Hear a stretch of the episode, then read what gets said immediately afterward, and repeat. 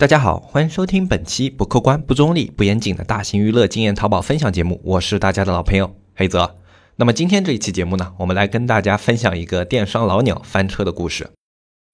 一片叶子可以遮目蔽日，一番良言可以醍醐灌顶。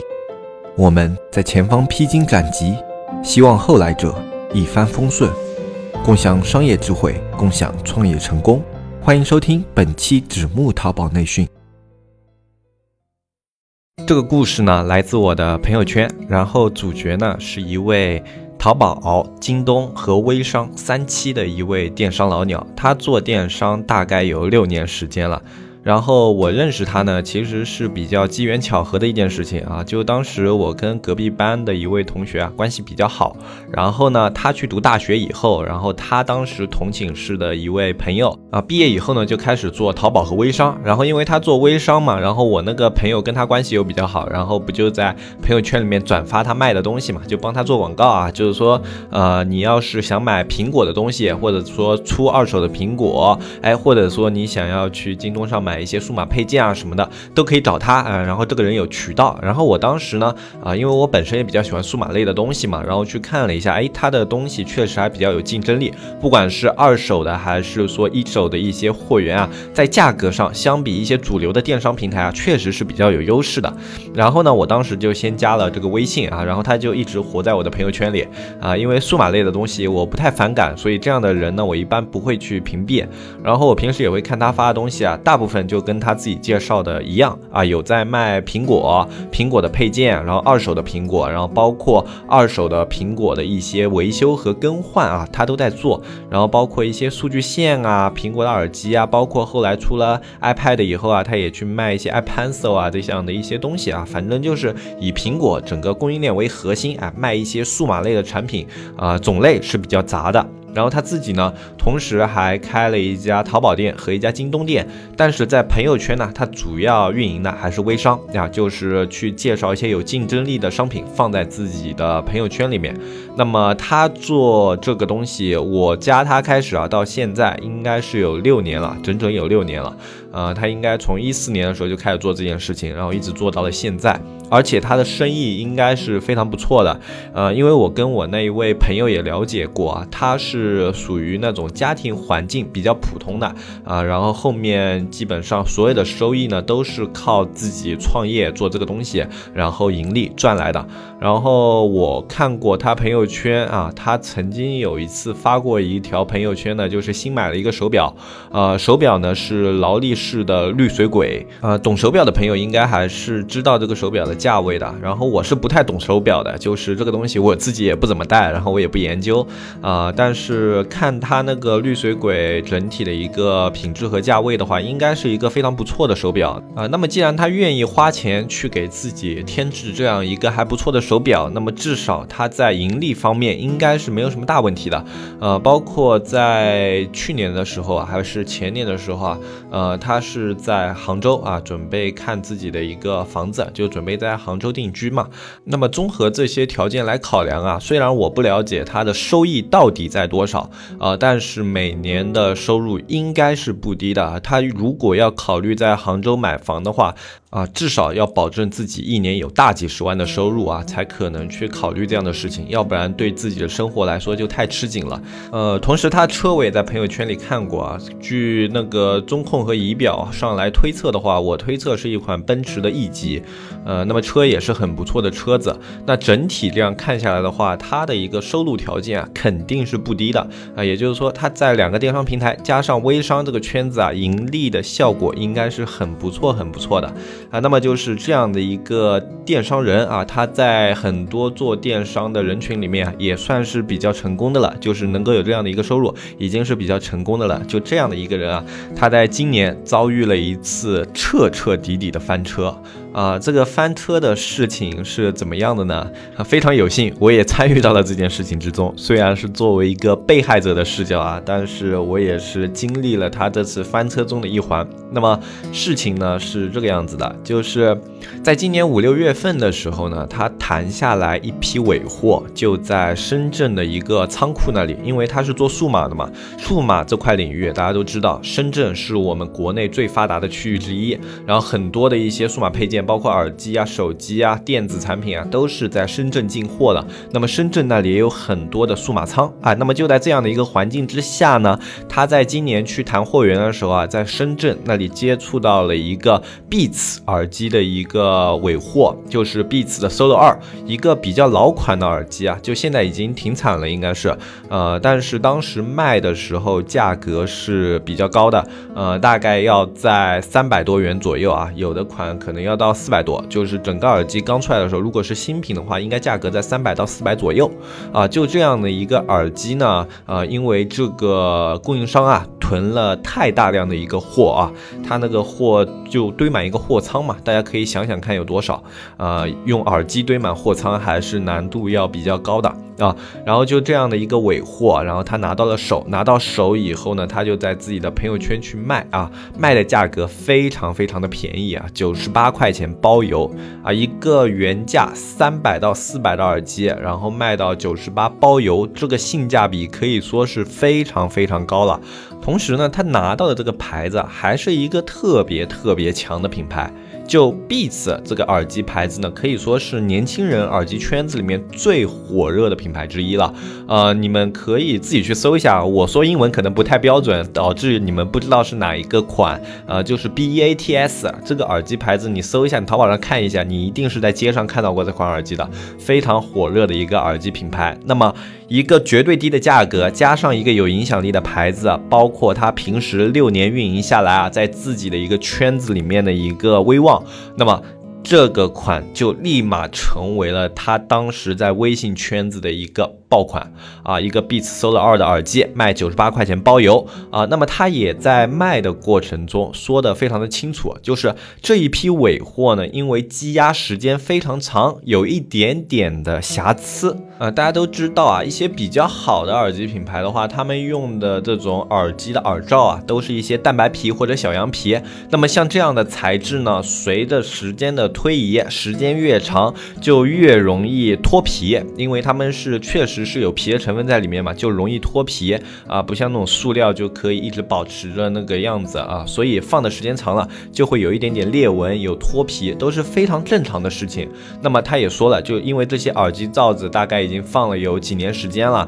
啊，所以有些脱皮，所以呢是一个非常低价的一个处理价。但是呢，它作为一个进货方，既然能够做到九十八块钱包邮，就证明了它即使卖这个价格，还是有一定的利润存在的。而且啊，即便这个耳机它这个耳罩啊有一些脱皮，但是也是可以处理的。因为呃，像这种耳机的耳罩呢，你都可以在京东或者淘宝上啊买到相对应的配件啊。像 Beats 的这个耳机呢，它的一个耳罩的价格是三十五块钱，也就是说，哪怕你买到了这个耳机啊，它的耳罩上有裂纹、有破损啊，就是因为时间长的老化啊。那么你即使去更换，也只要再花三十五块钱就行了。那么整体也就是一百三这样的一个价格，相比于这个耳机，它本身跟这个三四百左右的一个原价呢，依旧非常有性价比。就即便你在二手市场啊，都很难买到这样的一个价格。而且呢，耳机的音质完全没有问题，因为呃特别的便宜嘛。我当时自己也是买了一个，因为我自己用的索尼的耳机那个 MDR，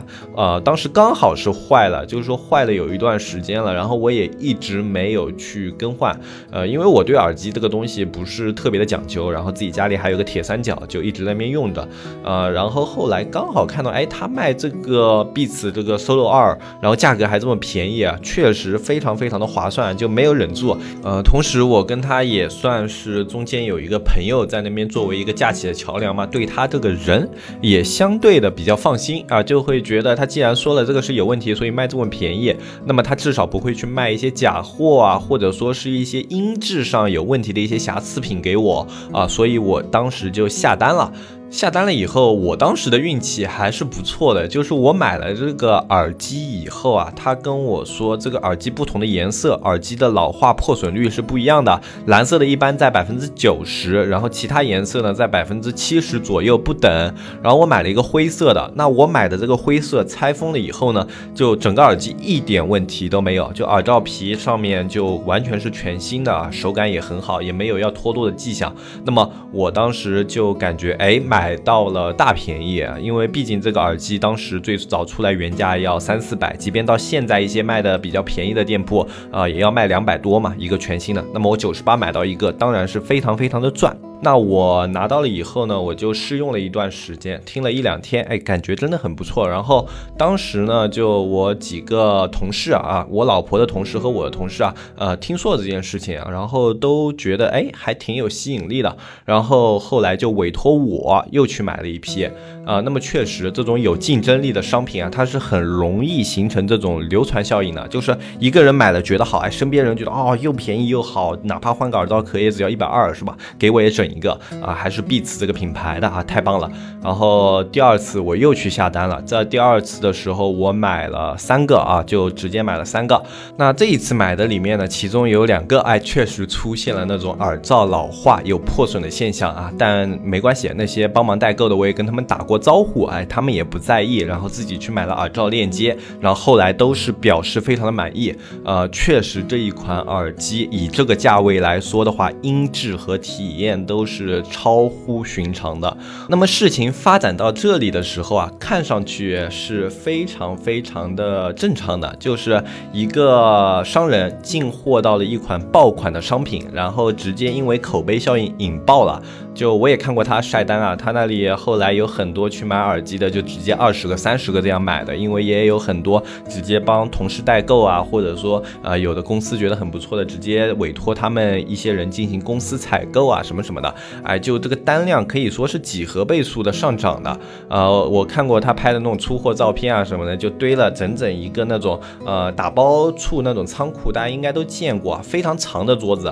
呃，那种桌子的话，大概呃就算是那种。小桌子也有那种四五个人这么长，然后上面堆那个耳机发货单啊，全都是堆满的。呃，那个目测过去那天他拍的那个照片，哎，估计都要有两千多个耳机了。然后就在这个时候，哎，那边的供应商哎就给他打招呼了，就说哎，我们这里因为你们最近啊这些呃销售商卖的很不错啊，所以我们这里的库存快要清完了，然后把库存报给了他。呃，因为在深圳那里的仓库嘛，进货渠道大家有很多都是通用的，那么不止他一个人在帮这个厂商分销耳机啊，那么他听说了以后，也就在朋友圈发了一下，就说马上快卖完了，大家要买的赶紧下手，对吧？还这个消息一出来呢，就会激发有一些人的那种危机购物意识，就有点像双十一、双十二的最后那一段时间啊，往往销量会有一个小爆发，哎，就会有一些人快等到你这个东西结束了，就会觉得，哎，这次不买可能就没有下次了，然后就赶着去下下单。好，在这样的一个环境之下呢，我也在最后啊帮两个同事去最后购买了这个耳机啊，又下了两单啊，然后就在这之后呢。马上就要开始他的翻车之旅了。就这个耳机下单以后啊，过了三天啊，还没有收到。那么一般的话，我之前下单的耳机呢，呃，两天左右就可以到我手上了，因为它用的是京东快递嘛，配送效率除了顺丰以外啊，可以说也是数一数二的。那么在这样的一个情况之下呢，我就有点奇怪，我就去问了他一下，然后我跟他说，哎，为什么我之前买的耳机今天还没收到？会不会地址填错啦？啊，会不会？是那边仓库漏发了什么的，让他帮忙看一下啊。但是这个消息发过去呢，就石沉大海了啊。当时心里就有一点不妙的想法，哎，因为说，哎，为什么一个好好的微商会不回消息啊？微商大家都知道对吧？啊，一般你不管什么时候给他发消息，基本上就算有延迟，一天之内肯定会回复你。那么我发了这个消息以后，一天没有回复，那么我就感觉不太对了。那第二天的时候啊，我又给他发了一条消息，同时。这个时候，我点了一下他的朋友圈，那这个朋友圈里所有的内容全都不见了。那这个时候，我就可以确定出事了。因为一个微商他是不可能去清空自己的朋友圈的，朋友圈对他来说就是一个货品的展示窗口。一个微商去清空自己的朋友圈，就等于他自己关掉了自己的店铺。那么一般的微商都是不会做这种事情的啊。那么还好，这时候我去找到了我那个以前隔壁班啊，跟我关系的很好的朋友，我去问了他一下，哎，我说你那个同学为什么他那个微信啊什么的朋友圈都没了，然后呃发消息也不回，然后我就跟他说说了一下情况啊，就我在他那里买了两个耳机啊，然后他这边的话还没有给我回复。啊，然后我这个朋友也感觉到事情有些不对，就马上跟我说，我帮你问一下。然后我朋友呢是有他直接的联系方式的，就一般人跟他联系嘛，可能靠微信啊，靠什么的啊。我朋友就直接电话联系他了，就问他是什么样的一个情况啊。然后后来哎，他通过加我的一个 QQ 啊，就是另外一个联系方式啊，就是跟跟我说加我 QQ，然后加了以后啊，他跟我道歉了，就跟我说实在是对不起，他说他也不想这个样子，但是因为这一次的。话啊，他算是摊上事儿了啊！什么事儿呢？就原本深圳那个仓库呢，就是跟他们是这样的一种模式，就是当天你把订单数量交给他，然后同时把对应数量的货款打给他，然后他那边就直接帮你发货，哎，发到卖家的手上。哎，这种流程看似非常的合理，就跟我们淘宝店上买东西一样的，对吧？你想买什么，款打过来，然后我东西给你发过去，然后包括你很多阿里上的一件代发也是这种模式，款打给阿里巴巴那里，然后幺六八帮你发货啊，直接发到买家的手里，哎，基本上都是这样的。做电商的人啊，基本上不会认为这种事情是有什么风险的，哎，但就在这一次呢，他吃了大亏。最后一天就是他发了朋友圈说，哎，马上要卖完了。然后那一天生意特别火爆，那一天啊，他下了四千多个耳机的订单。然后同时他货款确定啊，仓库跟他说了以后，说，哎，还有没有耳机？然后那边仓库说有，哎，然后他就去下单了。那么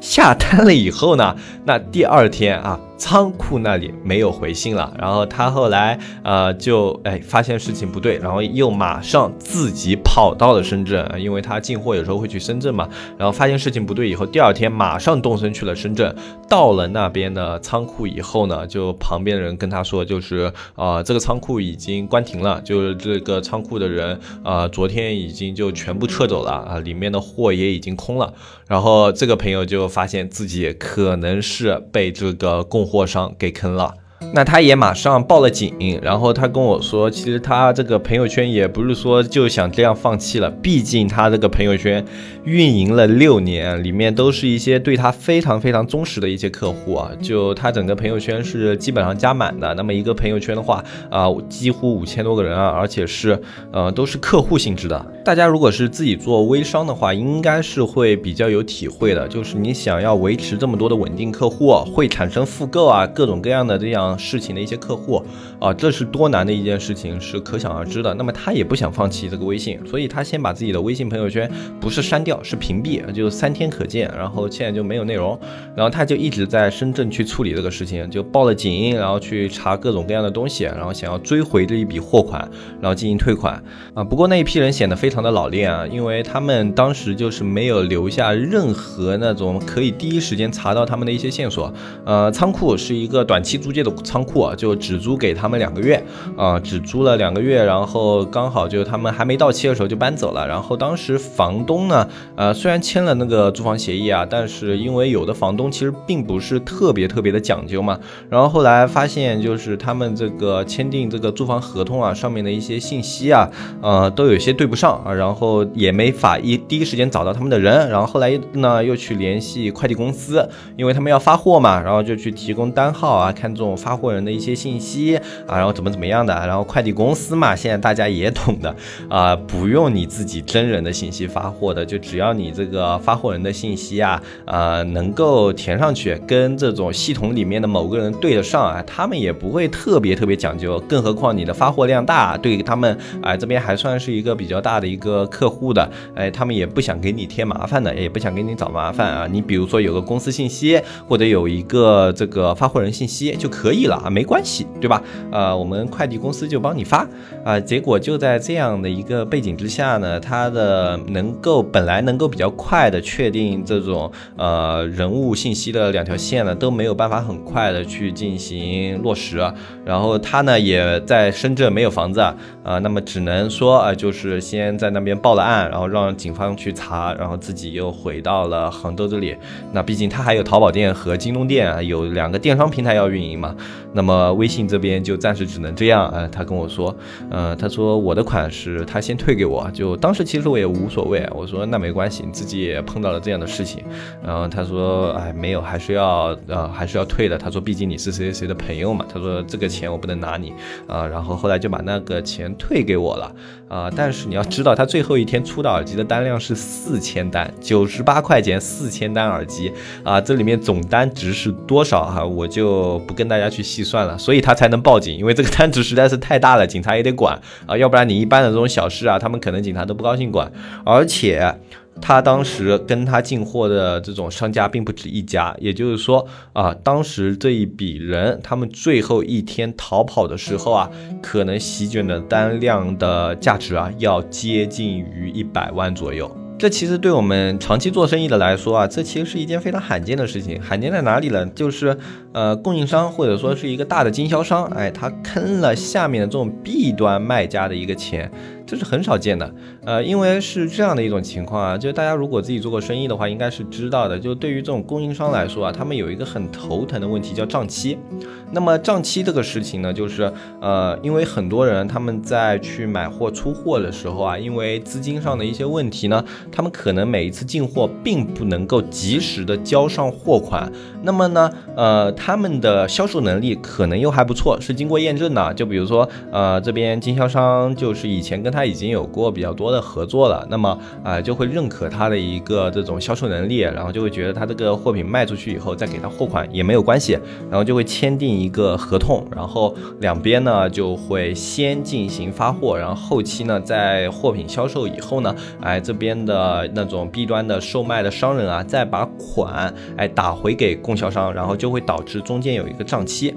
那么，所有熟悉账期这个东西的生意小伙伴呢，应该都知道，所有的生意啊，但凡牵扯到账期，就会特别特别的麻烦。呃，这些东西呢，常见于一些类似于像工厂，类似于像广告工作室啊，类似于像一些婚庆公司啊，这些公司他们就经常会牵扯到账期啊，因为他们之间会有一些合作关系，比如说一个工厂和他的一个销售商中间有合作关系，那么有合作关系以后，那么工厂就会允许你啊这种打款的时间晚一点啊，包括像广告公司，比如说我跟一个什么工呃工程什么进行合作啊，或者说我跟一个政府项目什么的。进行合作，那么经常就会出现广告公司先干活，干完活以后呢，那么政府再把钱给打给你，然后这个打钱的时间是不一定的，可能半年，可能一年，可能两年，可能三年都是有的。啊，因为我哥自己是做过广告公司的，所以这一块我也算比较清楚。基本上每年都有大概四五十万的一个账是在外面的，你每年到了年底啊啊，最大的事情就是到处去跑这些账期啊，然后包括我的一个同学，他们家是做那种地。地砖的，就是瓷砖，然后他们最大的问题也是的，一到年底，第一件事情就是赶紧去跑账，把能跑的账都给跑回来啊，这就是工厂啊，他们这个账期让他们头痛的一件事。很多很多的类似于这样的一些生意啊，他们都是被账期拖垮的，因为你一个人、两个人拖账期，对他们来说可能影响不大，但是他的供销多了以后啊，可能有五个人、十个人、二十个人一起拖你的账期，那这个事情就不一样了啊，有时候很。很多的工厂，他们要自己去贷款，然后贷款了以后呢，然后去维持原材料的一些入入账啊，然后维持一些这种啊工厂的运作。但凡这种账期拖欠的时间太长了啊，那么就会导致这些工厂中间环节断供。那么断供了以后呢，你工厂就开不下去了吧？那么开不下去了，你的工厂就面临一个倒闭的情况。啊，很多这种情况应该是不少见的，相信在每个地方都有。所以呢，在我们传统生意人的眼里啊，大部分的情况应该是，啊，比如说这种供销商或者说供应商被这种销售端给拖垮。但是我是第一次见到这种事情，销售端的钱被供应端给坑了，这是我真的这辈子见到的第一次。而且他这坑了，对他来说啊，坑了一笔钱事小啊，呃，把他的一个整个销售的平台都给搞垮了。就微信这个东西，对于那个人来，来说啊，就是一个销售的平台，他在里面积累了五千的忠实用户，而且他每年通过音微信啊，可以盈利大概有几十万，应该是有的。那么，在经历了这样的一个事情之后呢，他基本上是基本上啊，至少在短期解决这件事情之前啊，他都得先放弃自己的微信上的生意了啊，因为没有办法啊，你既然想要继续这做生意啊，继续维持自己的口碑和形象呢，那么你就需要啊。继续的给这些原来的用户退款，去跟他们提供这些后续的服务啊。既然这件事情现在都做不了，那么你只能放弃这个平台，要不然就自己认栽，自己掏出来，哎，这口袋里的基本上接近四十万块钱去啊退给这些用户。但对于一般的小商户来说啊，啊，掏四十万那可不是一件容易的事情。就虽然他一年的收益还不错啊，但是你让他直接四十万掏出来，可能就是这一年我什么都没干啊，就为了这一次。的失误给买单了，而且再加上今年这个疫情啊，本来大部分的人上半年都是没有开工的，那就等于他今年基本上要净亏损二十万，一般的人是吃不消的。啊，这位朋友的经历呢，应该是近年来我身边的人啊翻车翻的比较严重的一个了。呃，亏损额度应该也是近年来啊，就不算那种盈利上的亏损啊，就是单纯被骗这样的一个亏损呢，也是近年来单值比较大的一个人了。呃，他这个事情呢，其实是出在了哪个问题上呢？出在了一种惯性思维上。因为对于很多这种淘宝啊，或者说这种电商平台的进货人来说，哎，我对于你这种货仓，这种我款打给你，你帮我发货的模式，我是比较信任和放心的，我是不会觉。觉得这中间环节出什么问题了？呃，但是当你的单值够高的时候啊，就有的人可能就冲着你最后这一笔钱，他想着我不干了，那我冲着这一笔钱，哎，他可能就动了贪念，然后他可能就会产生一些这样的一个骚操作。而且根据他们那个团队的那个骚操作呢，我感觉他们这种骚操作应该是不止一次了。啊，整个操作流程非常的娴熟啊，就根据我那个朋友的描述啊，痕迹抹得非常的干净啊，就他查起来也是非常的。吃力，警方到现在也没有给他一个特别明确的线索啊，所以他说有大概率呢，他这一笔钱是要石沉大海了啊。我们往往都说啊，这种经销商啊、供货商啊啊，在这种清仓甩卖的时候是血亏的。那么啊，终于是见到了一次，是吧？这些狗胆包天的商人居然可以做出这样的一个操作啊，把这些 B 端的买家的这种钱直接给吞走。呃，我算了一下。他这个应该是不亏的，因为首先他不是一手货源商啊，所以他这个货呢有大概率不是自己囤的，就可能是啊别人那里囤的货啊，被他给大范围的直接收购过来了。就他本身自己呃实力应该也还可以的啊，就他直接收购了这样的一批东西，嗯，然后收购了以后呢，然后他又以那种收购的带一些利润，或者说是以这样的一个噱头啊啊，然后去吸引别人帮他售卖啊。按照这个模式来说呢，他的售卖应该是不亏不赚，或者甚至说是小赚一些的啊。那么在小赚一些之后呢，他在最后啊又聚集了一大笔资金潜逃啊，整个的一个手法环节感感觉非常的娴熟，像是一个惯犯。那么这样的一个经历呢，也算是人生阅历的一次丰富吧，因为真的是特别少见，可能有的人一辈子做生意也遇不到一次这样的事情。这里分享给大家呢，也是希望大家啊自己在做淘宝电商的过程中啊，还是要长一些心眼啊，就是要有一些防范意识啊。特别是自己生意做大了以后啊，生意做小的时候嘛，可能没什么问题啊，哪怕进货啊、囤货、啊压货啊，啊，这个货量撑死了，也可能就在十几二十万啊啊，一般的靠谱点的供应商呢，应该是也不至于去吞你这点钱的。但是我们就很难说嘛，你可能也会遇到像我这个朋友一样，哎，去进这个耳机非常有诱惑力的价格，哎，这样的一个情况啊。然后这个呃，对方呢当时也没有知根知底，但是因为自己惯性的商业模式呢，觉得模式是没问题的，就直接承接下来做了。那么最后呢，可能自己就会吃了大亏。而且当下这个互联网环境啊，真的是特别有意思。你想想看，在传统的经济环境下，这件事情一般是不可能发生的。因为在传统的经济情况下呢，要么是这样，就是你货给我，我卖了以后款给你，对吧？要么就是我款给你，货我直接带走了，然后卖完了我下次再来进，对吧？那么在传统的经济情况下，这个事情是完全不可能发生的。正是因为我们当下是一个互联网时代，哎，我们有可以产生一件代发这样的一个模式，所以这个供应商才能够成成成立这一次一个骗局。哎，其实这个问题也是值得我们大家去思考的。一个时代的变化，其实有时候会让供销关系之间的这种哎平衡啊，反而是转变过来的。像我们现在最火的一个直播带货啊，像现在很多的这种视频投放的一个带货广告。哎，他们之间的模式呢，就比淘宝去进货一件代发还要再纯粹一点。他们都没有中间自己去碰货的一个过程了啊。那么其实随着这样的一些商业模式的不断进步啊，供销关系之间的一些逻辑呢，